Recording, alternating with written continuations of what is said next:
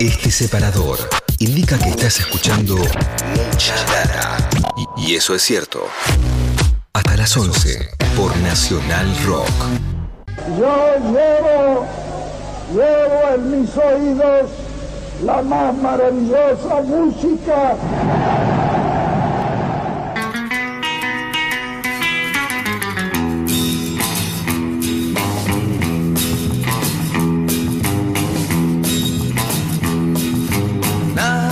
Nada le importa la gente de ti, nada le importa de mí. Basta tener para uno y vivir. De lo demás, ¿qué más da?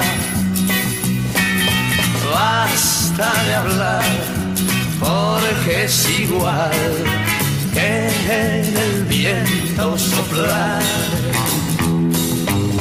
Bueno, muy bien, acá estamos entrando en el territorio de Dylan de la mano de Leo Acevedo que trae esta primera canción con versiones argentinas de canciones de Bob Dylan hoy que Bob está cumpliendo 80, ¿no?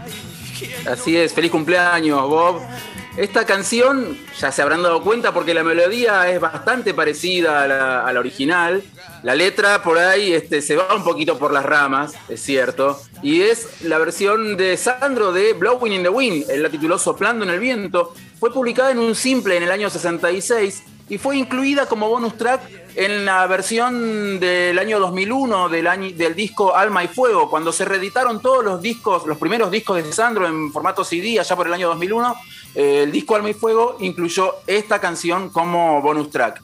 Pero ese disco, si bien originalmente no tenía, no incluía esta canción de eh, Blowing in the Wind de Dylan, sí incluía este, Well Respected Men, o Un Hombre Respetado, de los Kings, y Down the Line y Right Away de Roy Orbison. Así que este, ese disco ya incluía versiones de artistas este, angloparlantes, digámoslo así, este, a cargo de Sandro. La traducción es bastante libre y yo veo ahí la pluma del, del, del, del nunca bien ponderado Ben Molar, ¿no? Sí, ¿no? Es claramente el estilo de Ben Molar. Te lo estaba por preguntar porque es muy llamativa la traducción, ¿no? Y además, de alguna manera, hay que atreverse, ¿no?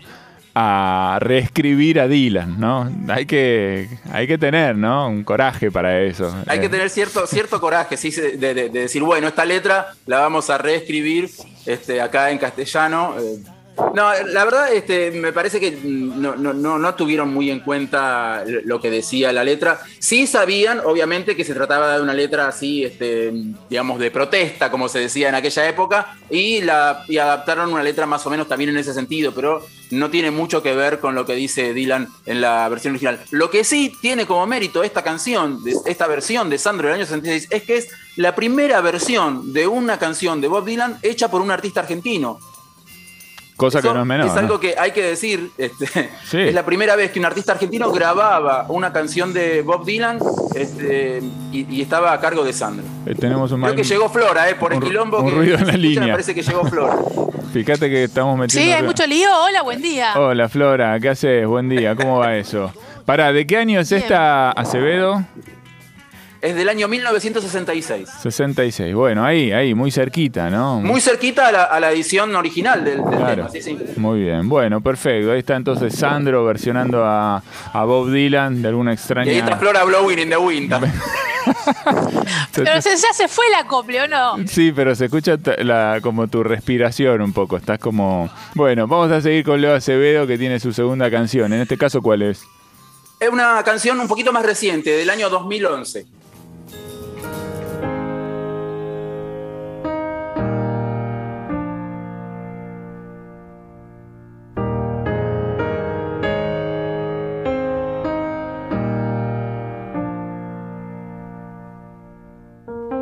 Suenen las campanas mientras duerme la ciudad.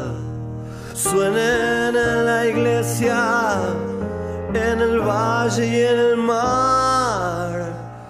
alguien tiene que escuchar es que el mundo anda mal y el tiempo sale disparado igual que la novia del altar.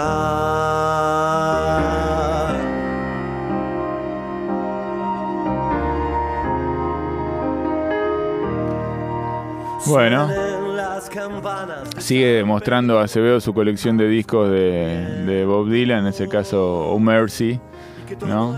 En donde está esta canción.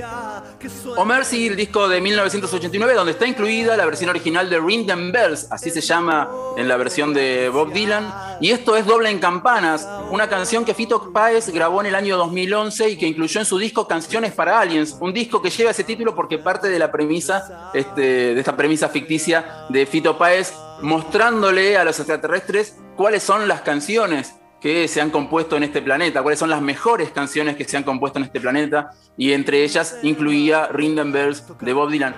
Bob Dylan la había compuesto para el disco O Mercy, y O Mercy es un, es un disco que Dylan, o mejor dicho, la grabación de ese disco, Dylan la comenta en su libro Crónicas, este, aquellos que hayan leído el libro Crónicas saben que Dylan elige un par de momentos, cuatro o cinco momentos eh, de, su vida al azar y así medio de una manera un tanto antojadiza, para nada cronológicamente. Y entre esos momentos elige Homer, y un disco que, él graba después de, un par de fracasos comerciales que tuvo y, y, que graba junto a Daniel Lanois, el productor de YouTube. Y esto no es casualidad, ya que de hecho fue Bono el que le recomendó a Daniel Lanois este, para producir estas canciones. Una vez que fue a visitarlo, cuenta Dylan ahí que llegó Bono con dos six packs de cerveza este, a su casa y bueno, empezaron a charlar y, Dylan empezó a mostrarle algunas canciones nuevas que estaba componiendo, entre ellas esta, y Bono le dijo, estas canciones tenés que producirlas con Daniel Lanois. Eh, eh, nosotros producimos con él The Unforgettable Fire y Joshua Tree, nos fue bastante bien. Este, y bueno, pegaron onda con, con la nueva, pero no, un caso parecido al de, al de San Shepard que vos comentabas en, la apertura del programa, porque cuando empezaron a laburar juntos Dylan y Lanois, Dylan iba rechazándole cada una de las mezclas previas que hacía de, los temas que iban grabando. Ellos alquilaron un chalet ahí en, Nueva Orleans este, para, grabar el, disco.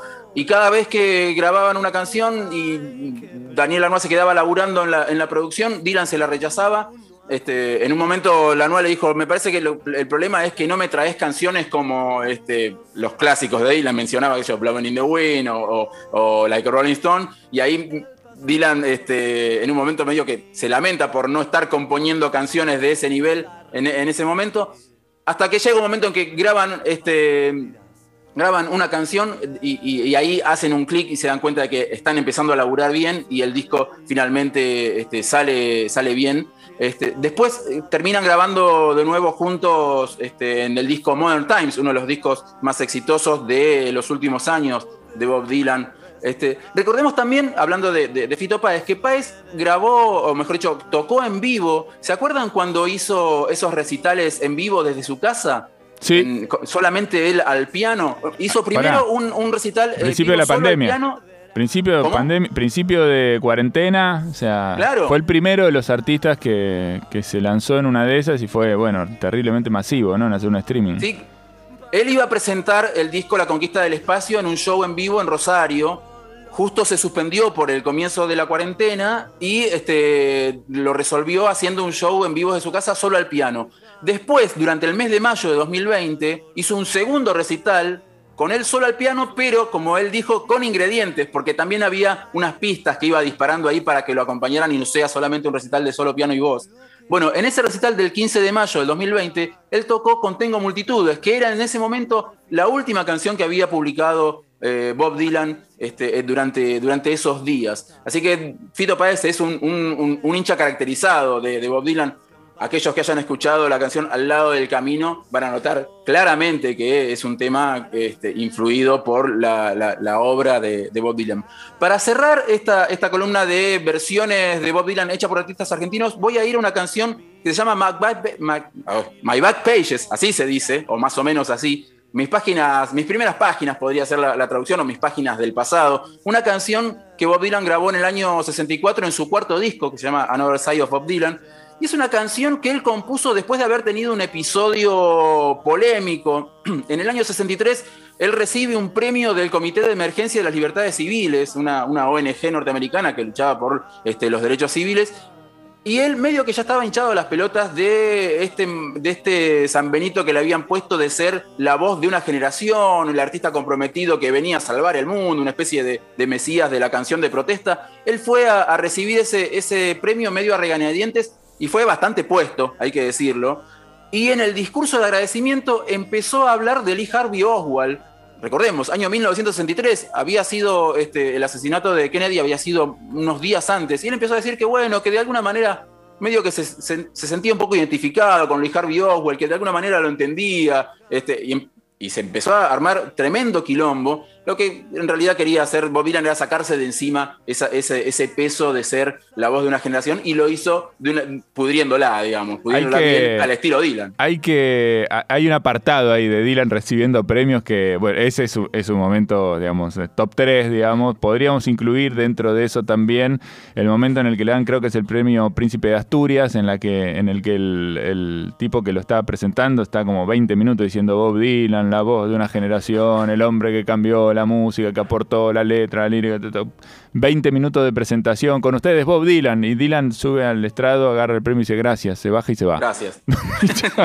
y nada. Si ya había hablado 20 minutos el otro. Y nada más.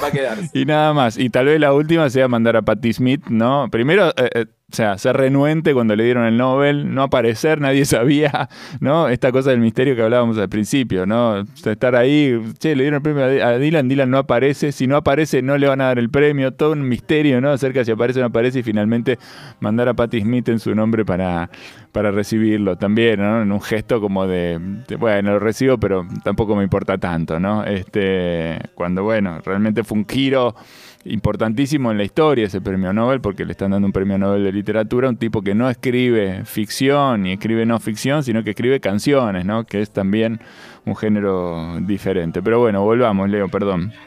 Sí, no, perfecta, perfecta la, la, la, la digresión.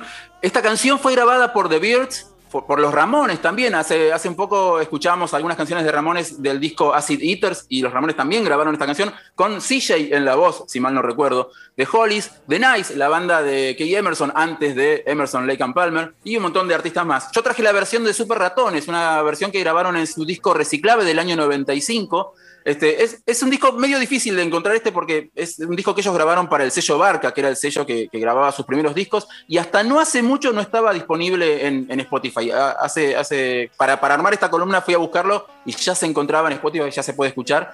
Este, así que los invito a, hacerlo. Ellos le pusieron mis páginas del pasado y, y, ellos sí hicieron una traducción un poquito más cercana a la letra original de My Back Pages de Bob Dylan. Así que ahí van los super ratones con su versión de My Back Pages de Bob Dylan. Llamas rojas sobre mí van cruzando por las trampas. Caen al fuego para usar mis ideas como mapas. Ya llegamos, dije yo secando el sudor de mi frente. Me sentía viejo entonces, soy más joven hoy que ayer. Los prejuicios siempre están,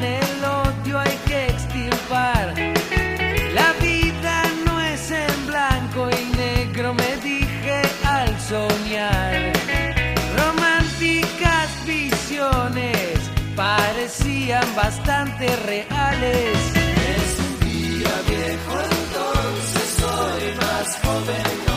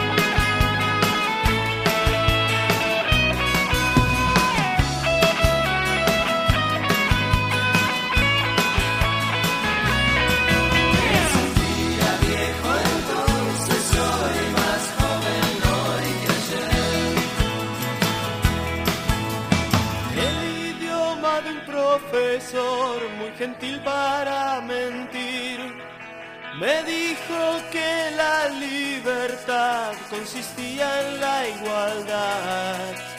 Esas palabras repetí como dando mi voto nupcial.